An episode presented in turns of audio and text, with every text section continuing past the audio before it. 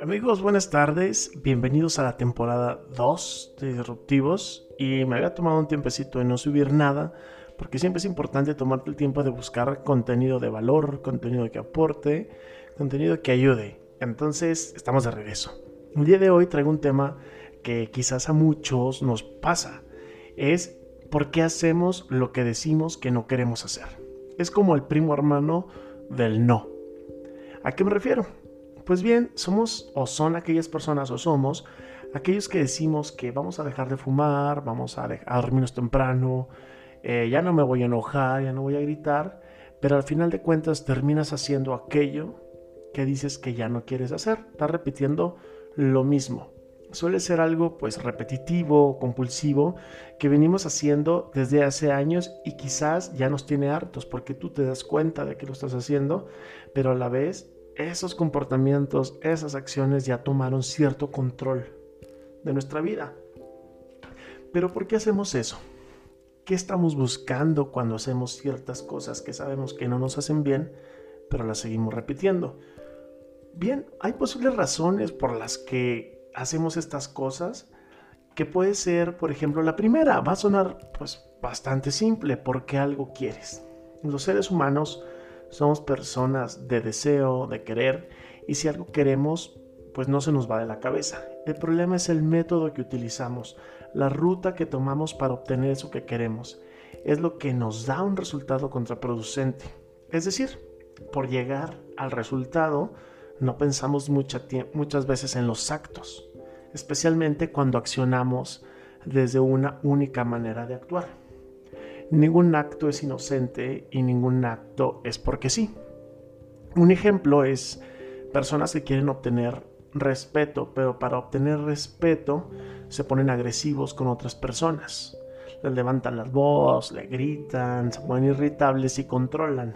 Y lo que provocan es que le tengan miedo, no respeto, pero por detrás, pues bueno, siguen hablando mal de ellos y, ese respeto que piensan que han generado no existe. Algunas veces hacemos algo destructivo porque dentro de nosotros hay una gran culpa o remordimientos y quienes repiten estas conductas destructivas sienten que de esta manera al ser castigados pueden dejar de sentirse de cierta manera. Entonces, de algo podemos estar seguros es que algo queremos. Eso es un hecho. Pero no sabemos realmente qué es. Y eso nos hace hacer de manera momentánea cosas o acciones que cubren esa necesidad. Y luego viene la culpa otra vez y el remordimiento.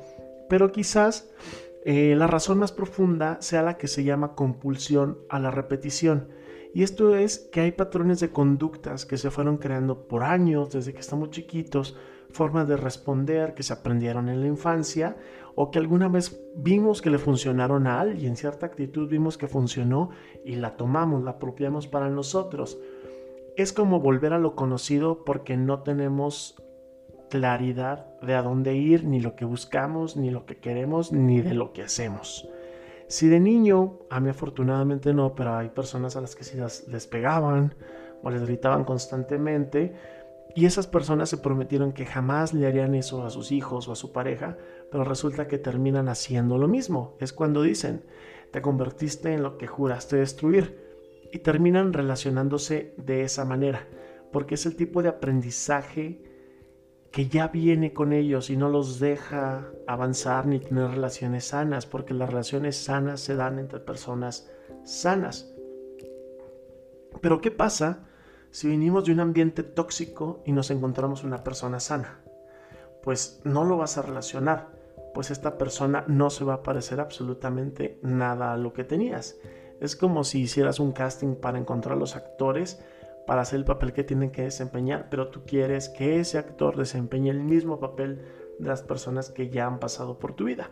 Imagínate que tú puedes entrar a un loop de ciertas historias que tú quieres resolver entonces entras a una escena en donde una escena del crimen en donde te matan.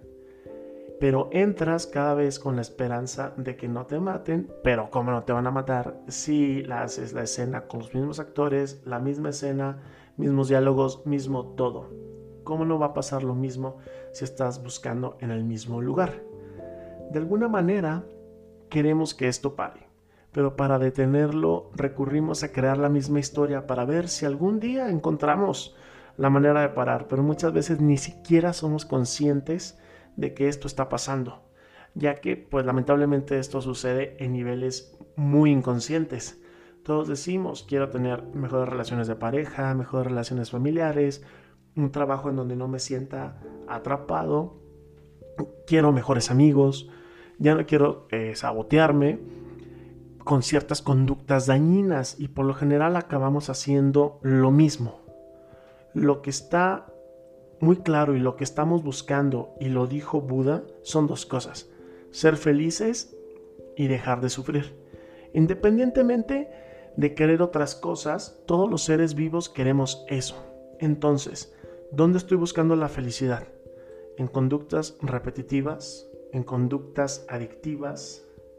¿En conductas compulsivas? Es como si esas voces que tenemos en la cabeza nos ordenaran lo que debemos hacer. Es como si le hubiéramos entregado nuestra voluntad a esas voces mentales y por irracional que parezca, las conductas compulsivas tienen un gran componente emocional y un pobre componente racional. Es decir, estamos actuando por emociones, por enojo, por frustración. ¿Qué podemos hacer? Pues bueno, antes que nada, identificar los disparadores que pasan a tu alrededor o dentro de ti que hacen que te prendas y actúes o hagas cierta actitud o cierto comportamiento. ¿Qué puede ser? No sé. Puede pasar que alguna frase que escuchas, algún gesto de una persona, alguna actitud o esa vocecita que pasa dentro de tu cabeza y que se te viene con algún pensamiento. Si identificas los disparadores, es más probable que puedas comenzar a detener las conductas que pues que te dañan antes de que se hagan más graves. Establece límites y pues también conductas alternativas. Pero sobre todo es muy importante que pidas ayuda, que hables con los tuyos, sobre todo que vayas a terapia. No le tengan miedo a la terapia, ni a los psicólogos, a los terapeutas, ni a los psiquiatras. La salud mental es muy importante por nuestro bien. Encuentra maneras sanas de obtener lo que quieres. Al principio, pues bueno, no va a ser tan natural ni tan consciente. Más bien, no va a ser tan natural y lo vas a hacer de una manera muy consciente como, ah, tengo que hacer esto. Pero recuerda que los buenos hábitos se construyen. Poco a poco va a ser natural en que tú vas a empezar a cambiar. Y bien, pues siempre tenemos la oportunidad de hacer cambios, cambios desde adentro y siempre creo yo que es tiempo de dejar de hacer aquello que decimos que no queremos volver a hacer. Muchas gracias por escucharme y nos vemos pronto. Adiós.